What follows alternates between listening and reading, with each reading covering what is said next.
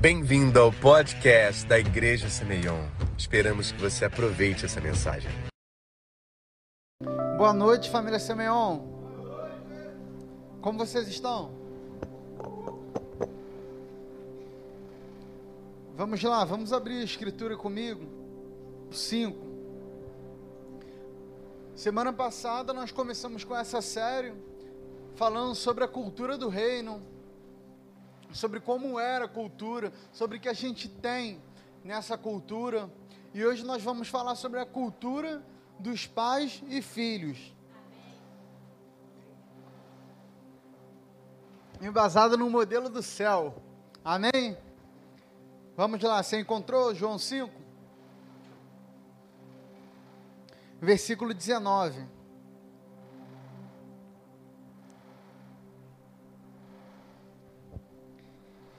Então lhes falou Jesus: Em verdade, em verdade vos digo, que o filho nada pode fazer de si mesmo, senão somente aquilo que vir o Pai fazer. Porque tudo que este fizer, o filho também semelhantemente o faz. Porque o Pai ama o filho e lhe mostra tudo o que faz, e maiores obras do que estas lhe mostrará, para que vos maravilheis. Pois assim como o Pai ressuscita e vivifica os mortos, assim também o Filho vivifica aqueles a quem quer. Eu e o Pai ninguém julga, mas o Filho confiou todo julgamento, a fim de que todos honrem o Filho de, de, do modo porque honra o Pai. Quem não honra o Filho, não honra o Pai que o enviou. Em verdade, em verdade vos digo: quem ouve a minha palavra e crê naquele que me enviou, tem a vida eterna não entra em juízo, mas passou da morte para a vida. Em verdade, em verdade vos digo, que vem a hora e já chegou. Fala comigo, vem a hora e já chegou. Em que os mortos ouvirão a voz do Filho de Deus, e os que a ouvirem viverão. Então vamos lá, nós vamos começar falando sobre o Pai. Embasado em tudo isso que Jesus falou aqui, eu diria que essa passagem é um resumo do relacionamento de Jesus com o Pai, a respeito do que o Pai faz e a respeito do que o Filho faz. O primeiro atributo do Pai é formação de identidade. Fala comigo, formação de identidade. O que que o Pai ele fez a todo tempo com Jesus? Quando Jesus ele foi batizado, os céus se abriram e o que que o Pai falou? Esse é o meu filho amado em quem eu tenho prazer. Então, o que, que o pai ele estava fazendo ali? Ele estava reafirmando a identidade de Jesus. Ele estava reafirmando quem ele é. A formação de identidade ela tem a ver com dizer quem você é. Quando você olha o seu RG, você tem lá o nome da sua mãe, você tem o nome do seu pai. Isso tudo faz parte da sua identidade. Mas nós vamos falar com um pouco mais de profundidade sobre isso. Amém? O outro atributo do pai é dar uma origem. Fala comigo, origem. A origem, ela diz de onde você vem. E também a origem ela tem a ver com o costume. Vamos supor uma pessoa que ela é originada dos Estados Unidos, ela veio de lá, ela tem um costume de lá, ela toma café de determinada forma, ela janta, ela almoça de determinada forma. E os costumes do céu, quais são? A santificação. É o primeiro, fala comigo, santificação. E um sempre vai depender do outro. Nós vamos entender isso aqui agora. A santificação, ela passa por três estágios. Fala comigo, três estágios. O primeiro estágio é a santificação inicial. Fala comigo, santificação inicial. A santificação inicial ela acontece quando você tem um encontro com Jesus e você entrega a sua vida para Ele. Tanto que a palavra vai dizendo que nós somos santificados mediante o Cristo. O que é ser santo? Ser santo significa ser separado. Fala comigo, ser santo significa ser separado. E a santidade progressiva, fala comigo, santidade progressiva. Essa santidade ela acontece quando você tem uma revelação mais profunda acerca da sua identidade e você anda num novo nível de identidade, porque você vai entender a sua origem, da onde você veio. Você veio do Pai. Então, o que que o Pai gosta? Qual é o costume do céu? Aí você começa a amar aquilo que o céu ama, começa a odiar aquilo que o céu odeia. E temos também a santificação plena. Fala comigo, santificação plena. Se não me engano, lá em Romanos 8, quando fala que toda criatura aguarda a manifestação dos filhos de Deus, e até mesmo nós, com dores de partos, aguardamos a redenção do nosso corpo. A santificação plena, ela será quando nós formos arrebatados e teremos um corpo revestido de glória, e com isso nós vamos ser totalmente santos mas até lá nós estamos nesse processo de revelação de identidade e vamos progredindo na santificação. Amém? Ficou claro? E também a origem ela tem a ver com a sua filiação. Vou te dar um exemplo bíblico. O próprio Jesus, ele é chamado Jesus, filho de Por quê? Porque isso tem a ver com a genealogia dele, tem a ver com quem Davi foi e muito mais do que isso, a respeito do destino profético de Jesus, sobre o Messias que viria da linhagem de Jesus, da linhagem de Davi. E também com a origem, nós temos uma herança, fala comigo, herança. E o que que essa herança traz para mim, para você? Ela traz saúde, traz provisão, poder. A Linda que sempre fala sobre isso sobre o BCC. Quem conhece o BCC? É o Banco Central Celestial. Você sabia que você tem uma conta no BCC? Ó, e vou te dizer mais: e seu dinheiro lá, ele é ilimitado. Fala, eu tenho uma conta no BCC. Eu tenho uma conta no BCC. o outro atributo do Pai é o propósito o pai ele vai gerar um propósito no filho. Isso tem a ver com as habilidades. Quais são as habilidades que, que você tem? Quais são as habilidades que o pai gera em mim e gera em você? Quais são as habilidades que o pai gerou em Jesus? E também nós temos o que é preciso estabelecer. Nós temos o chamado. Isso tudo faz parte do nosso propósito, que o pai ele vai gerar isso. E também nós temos o destino. Fala comigo, destino. Não sei se você lembra, mas quando nós lemos Gênesis, sempre quando um patriarca morria, sobre Abraão, Isaac e Jacó, eles tinham o costume de impor as mãos e liberar uma bênção. Isso tem a ver com o destino. Então a paternidade ela vai trazer para você um destino, um destino profético sobre aonde você deve ir, não limitando, mas aonde você deve pelo menos chegar, porque o propósito de Deus ele vai ele vai sendo revelado conforme nós vamos caminhando, e nós vamos caminhando de glória em glória. Fala comigo, de glória em glória.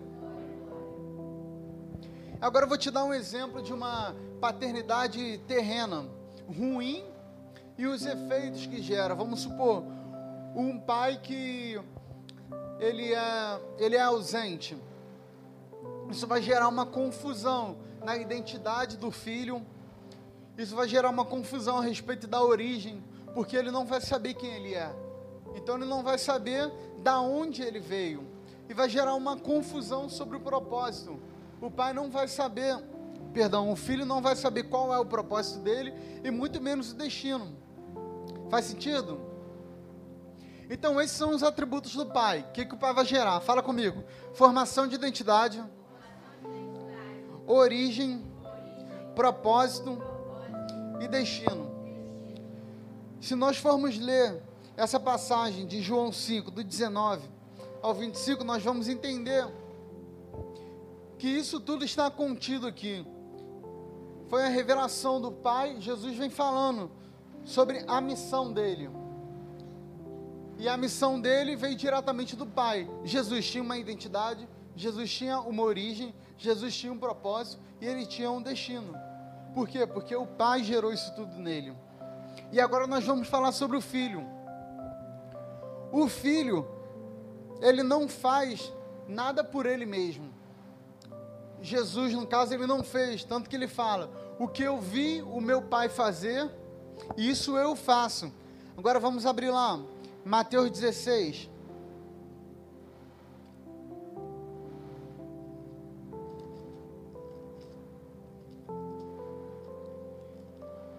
Então, o que que, que, que Jesus veio, via o Pai fazer? Ele reproduzia aquilo. E ele fazia com que outras pessoas viessem a ter uma formação da identidade, uma origem, um propósito e um destino. Vamos lá, vocês encontraram? Versículo 13.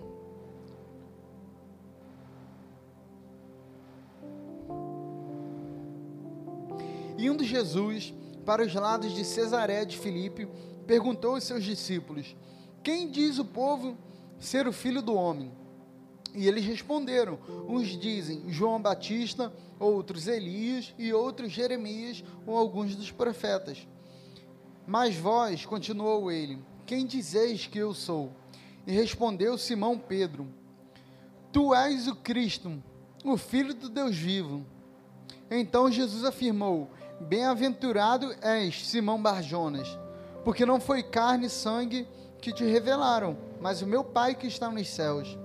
Também eu te digo que tu és Pedro, e sobre esta pedra edificarei a minha igreja, e as portas do inferno não prevalecerão contra ela. Dar-te-ei as chaves do reino dos céus, e o que ligares na terra será ligado nos céus, e o que desligares na terra terá sido desligado nos céus. Então vamos lá. O Pai ele gerou uma identidade em Jesus. E o que que Jesus está fazendo aqui com Pedro? Vamos lá. Pedro ele teve uma revelação. E essa revelação trouxe uma revelação sobre quem Pedro era. O que, que nós podemos aprender? Repete comigo. A minha identidade está na revelação de quem Jesus é. Foi isso que aconteceu. Pedro teve uma revelação e o que, que ele fez? Ele mudou o nome. Fala comigo, mudou o nome. O nome, ele é a respeito da origem. Fala comigo, origem. E nós podemos ver aqui, quando ele fala: Tu és Pedro, filho de Jonas, ou Bar Jonas. Antigamente você não tinha um sobrenome como Pereira, enfim, você não tinha um sobrenome as pessoas elas eram conhecidas através do sobrenome do pai. Jesus, filho de, filho de Davi, Simão Barjonas. O que é está dizendo? Está dizendo a respeito da identidade, a respeito da origem dele. E Jesus foi, mudou a origem dele. Mudou para quê? Para Pedro. Fala comigo, Pedro. A palavra original aqui é Kefa. Fala, Kefa. Kefa significa pedra pequena pedra. E algumas, e dependendo do contexto, pode ser utilizado também como grande pedra. Mas isso aqui fala sobre Jesus também. Porque quem é a pedra angular? As escrituras vão dizendo que a pedra que os, que os, que os construtores rejeitaram se tornou a pedra de esquina. Então o que, que Jesus está falando aqui? Você era Simão, mas agora você é Pedro e você vem de mim, porque eu sou a pedra de esquina e você é uma pedra que está sobre mim. Amém? Faz sentido, irmãos? Então Jesus, ele viu o Pai fazer com ele e ele trouxe isso para Pedro também. Ele trouxe isso para todos que estavam em volta dele. Ele deu uma filiação para Pedro, muito mais profunda, do que era a filiação dele como filho de Jonas. Outra coisa que o filho faz, ele é, é fala comigo, viver em obediência, honra e servidão. Quando Jesus ele estava caminhando e ele encontrou a mulher samaritana. Você deve conhecer essa passagem, é muito conhecida. Logo depois, os discípulos vieram e perguntaram para ele: Mestre, o que você faz aqui? Vamos lá, come e beba. E Jesus foi e respondeu: A minha comida é fazer a vontade daquele que me enviou. Então vamos lá. Uma vida de obediência, ela está ligada a uma vida de honra. Porque quando você obedece, você honra e você dedica o seu serviço. E qual a consequência que isso traz? Alimento para a alma. Vamos lá. Jesus, ele estava com fome. Tanto que os discípulos vieram falar isso com ele. Eles estavam caminhando antigamente no, você não tinha o Uber para ir daqui ali. Você caminhava no deserto, no sol.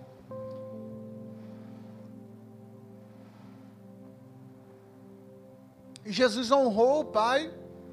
E isso trouxe alimento. Alimento para o quê? Alimento para o espírito dele. Fala comigo, alimento para o espírito. Então a minha comida e a sua comida, que vai trazer o alimento genuíno, é obedecer à vontade do Pai. Eu me lembro quando eu era criança, chegava a hora do almoço, eu não sei o que acontecia comigo, me dava vontade de comer doce. Você era assim também? Poxa, pensei que todo mundo era. e aí meu pai, eu vinha para o meu pai e falava, pai, deixa eu comer uma bala, deixa eu comer um pé de moleque. Eu pedia um doce. E meu pai respondia, não. Essa é clássica. Por que não? Porque senão você vai ficar sem fome para o almoço. Quem conhece essa? Todo mundo, né? então, vamos supor, se eu deixo para almoçar e eu como bala, isso vai tirar minha fome, certo? Mas o açúcar, ele não tem valor nutricional embora ele tire a fome, ele vai enganar o estômago e não vai trazer o benefício que eu preciso, não vai trazer o nutriente que eu preciso. E assim em muitas coisas da vida. Nós fazemos às vezes muitas coisas que não são a verdade do Pai. E isso engana, isso faz com que a gente pareça estar satisfeito, mas lá dentro, na nossa alma, a gente está com fome. E está uma fome por Deus. Por isso que em Provérbios 27, 7 está escrito: Para a alma faminta, o amargo fica doce. Olha como isso é profundo. Perdão, está escrito assim: Para a alma faminta, o amargo. É... Meu Deus, eu esqueci. vou abrir aqui, gente. Provérbios 27, 7. Abre lá comigo também.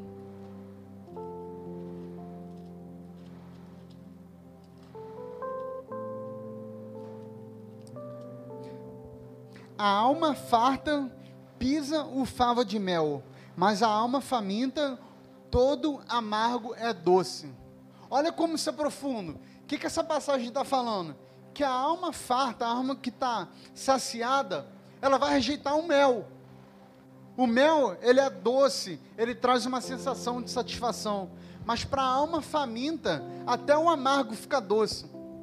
Sabe, eu sempre olho para algumas pessoas, alguns amigos meus, que não tiveram encontro com Jesus.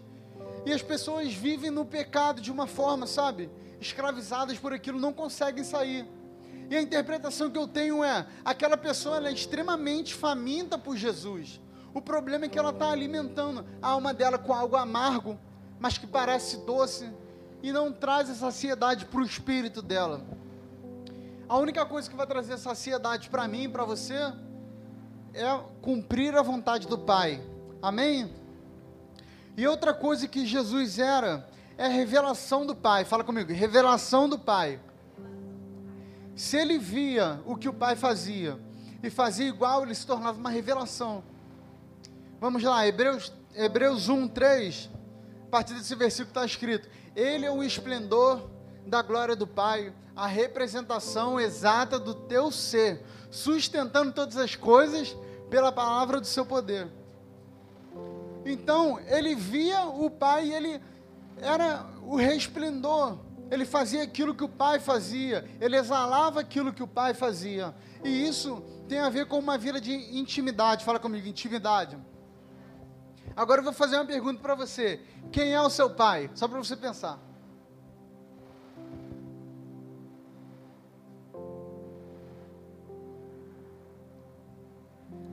Falando mais um pouco sobre o filho, ele tem direito à posse de herança. Fala comigo, posse de herança. Todo filho, ele vai possuir uma herança. Quem não tem herança, biblicamente, é uma pessoa órfã. E qual era a herança de Jesus? Está lá em Salmos 2.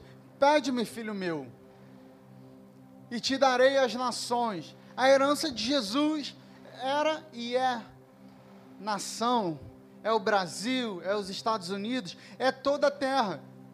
E essa é uma herança de poder e autoridade. Fala comigo, poder e autoridade. Que também está sobre mim sobre você. Amém? Isso é acessível. Agora eu vou te dar um exemplo prático sobre um exemplo de paternidade. Antes de vir, eu estava orando e o Espírito Santo começou a falar comigo. Ele me deu essa revelação e eu fiquei assim: Uau, tem que compartilhar isso com meus irmãos hoje. Sobre Elias e Eliseu, fala comigo. Elias e Eliseu. O que, que as Escrituras vêm dizendo? Que nos últimos dias o Pai enviaria o espírito de Elias. Fala comigo, o espírito de Elias e o que que o espírito de Elias faz? Converte o coração do pai aos filhos. Fala comigo, converte o coração dos pais ao filho.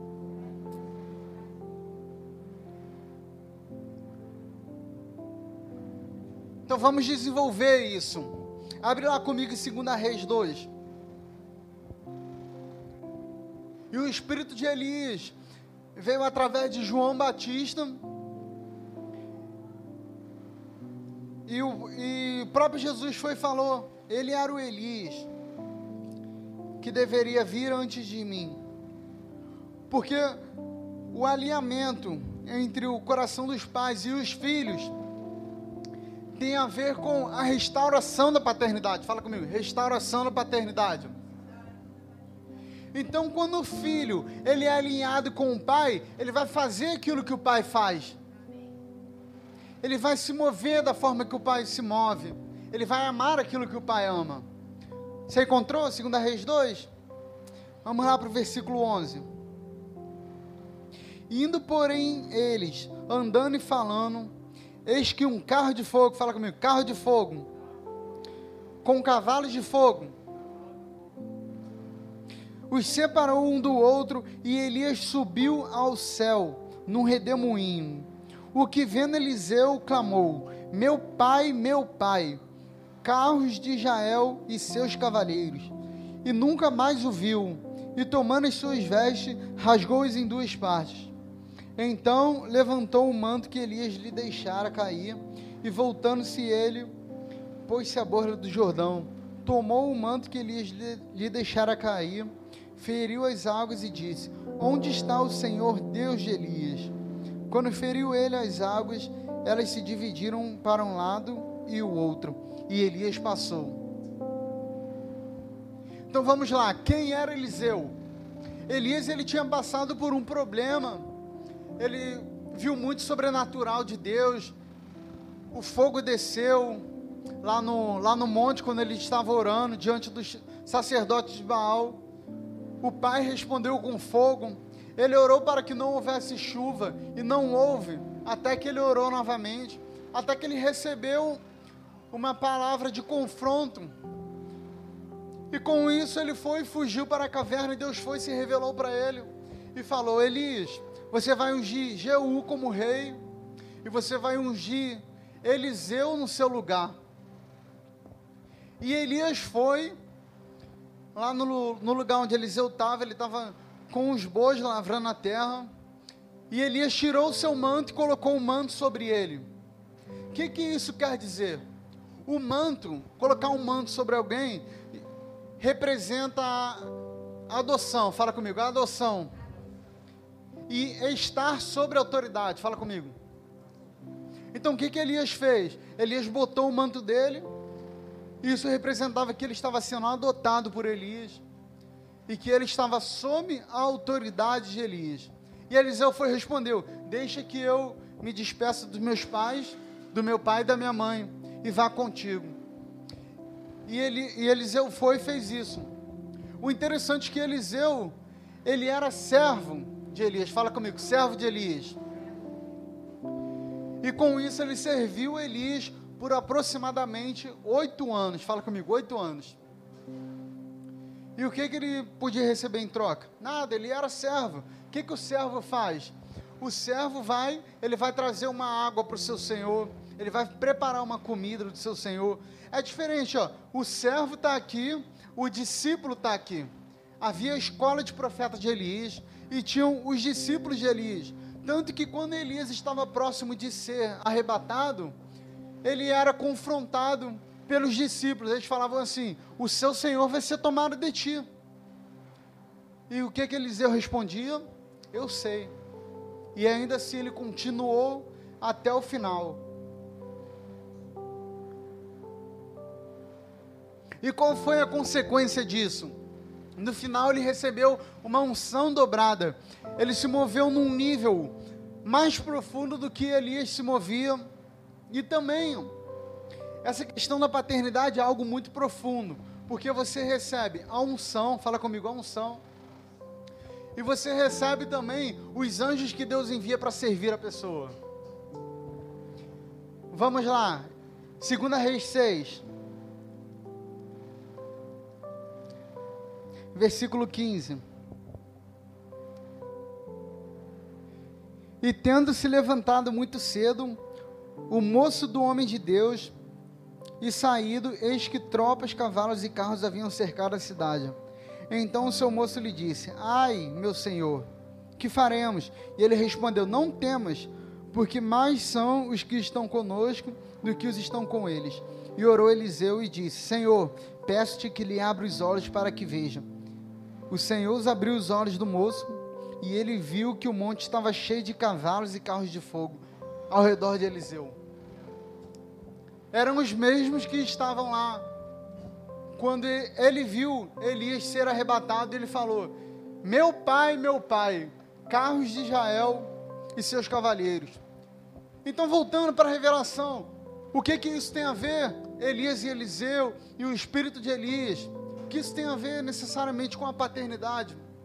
E isso tem a ver com o fim dos tempos. Fala comigo, fim dos tempos. Porque quando o pai, perdão, quando o filho entende que ele tem um pai, e ele caminha na direção dele, ele recebe unção dobrada. Fala comigo, unção dobrada. E essa unção, ela vem para despedaçar a julga, ela vem para trazer uma transformação. Então nós oramos, Maranata, hora vem, Maranata, hora vem. Mas o espírito de Elias precisa trazer uma convicção para nós de que nós temos um pai. Fala comigo, eu tenho pai. E com isso, Jesus veio, o espírito de Elias veio antes, houve a conversão naquele momento, e o noivo vem. Você quer que o noivo venha? Então nós precisamos ter a revelação de quem é o nosso Pai, que nós temos um Pai. Então falei sobre o Pai, sobre os atributos dele, sobre o Filho, sobre o Filho se guiar no exemplo do Pai, do que o Pai era, do que o Pai ensinava. E agora nós vamos para nós. Porque nós temos uma herança. Fala, eu tenho uma herança. E o resultado desses dois é que o céu ele vai se alinhar com a terra e o reino de Deus vai vir. Sabe? O reino de Deus ele é muito mais do que nós estarmos aqui congregando. O reino de Deus, ele chega em qualquer lugar que haja um embaixador. E na nossa herança está escrito: nós somos embaixadores do céu. Então, aonde eu e você chegamos, o reino chega junto, porque a presença da glória está em nós. Amém? Vamos lá, Romanos 8.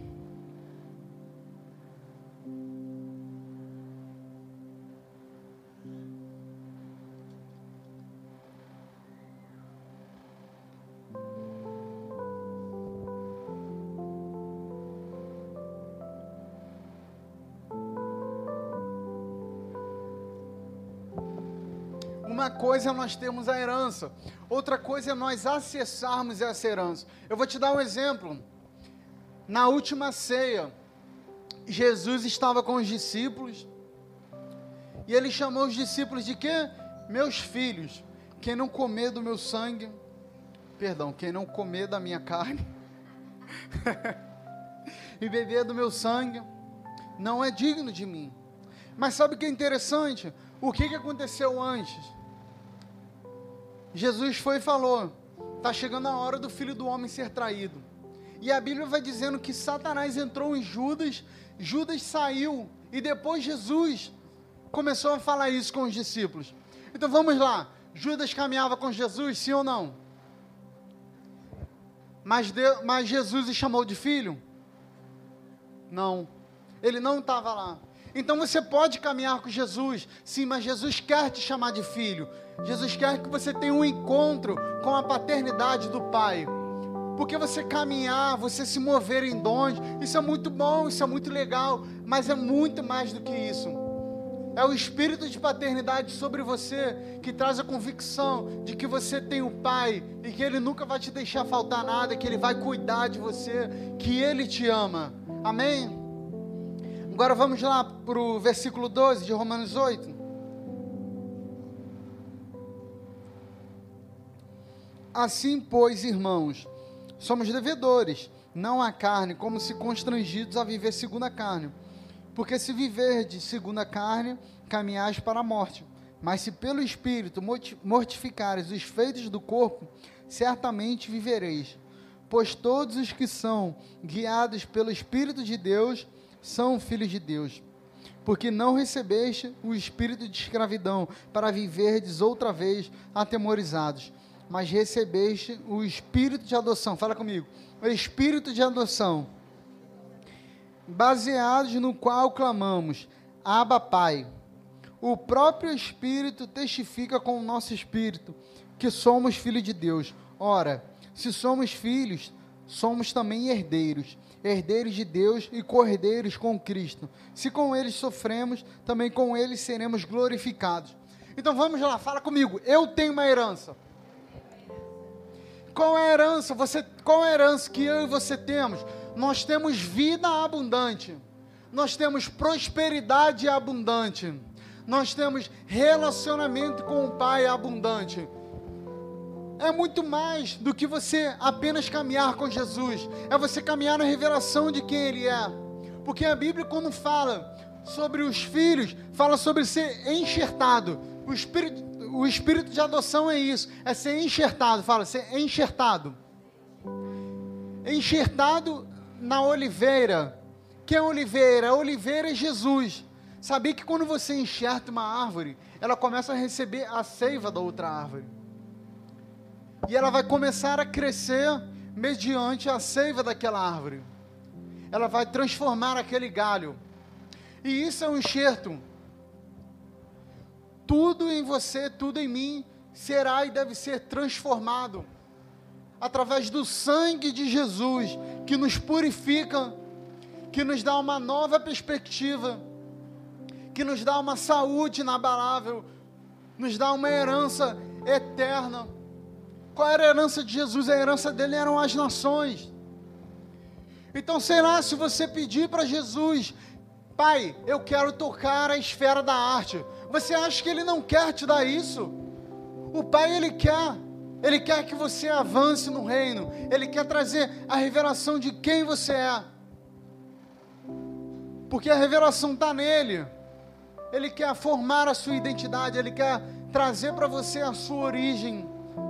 Ele quer trazer a sua filiação, o seu propósito, o seu destino, para que aonde você vá, o reino de Deus se manifeste, fazendo aquilo que você vê o seu pai fazer, ativando outras pessoas, como você também foi ativado. Vamos lá, fique de pé. E isso é algo muito profundo. Quando eu vinha para cá, eu senti o Espírito Santo falar sobre isso comigo, sobre liberar o espírito de adoção. Você nunca mais vai se sentir sozinho. Você nunca mais vai se sentir indigno, sabe por quê? Porque você é a justiça de Deus em Cristo Jesus. E Ele te chamou não apenas para caminhar com Ele, mas para ser filho. Essa é a herança que Ele tem sobre mim e sobre você.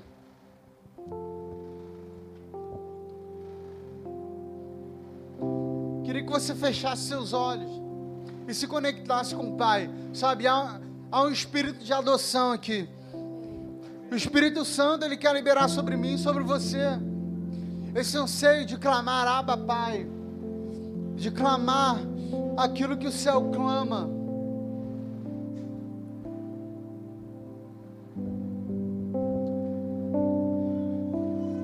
Se você tem sentido dúvidas respeito do Pai, sentido dúvidas a respeito de se Ele realmente te ama, ou se Ele de fato cuida de você, ou se você precisa fazer algo para ser aceito por Ele, eu queria convidar você para orar, para vir aqui e a gente vai impor as mãos sobre você e você vai ser totalmente cheio da revelação do amor de Deus. Sabe, se você está sentindo dúvida, isso é um indício. Mas, Pai, eu oro para que o Senhor testifique fazendo o coração palpitar, Pai. O coração palpitar com o teu amor.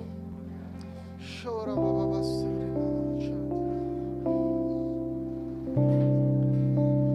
O Pai não me chamou e não te chamou para ter uma vida normal. Ele te chamou para acessar o seu destino profético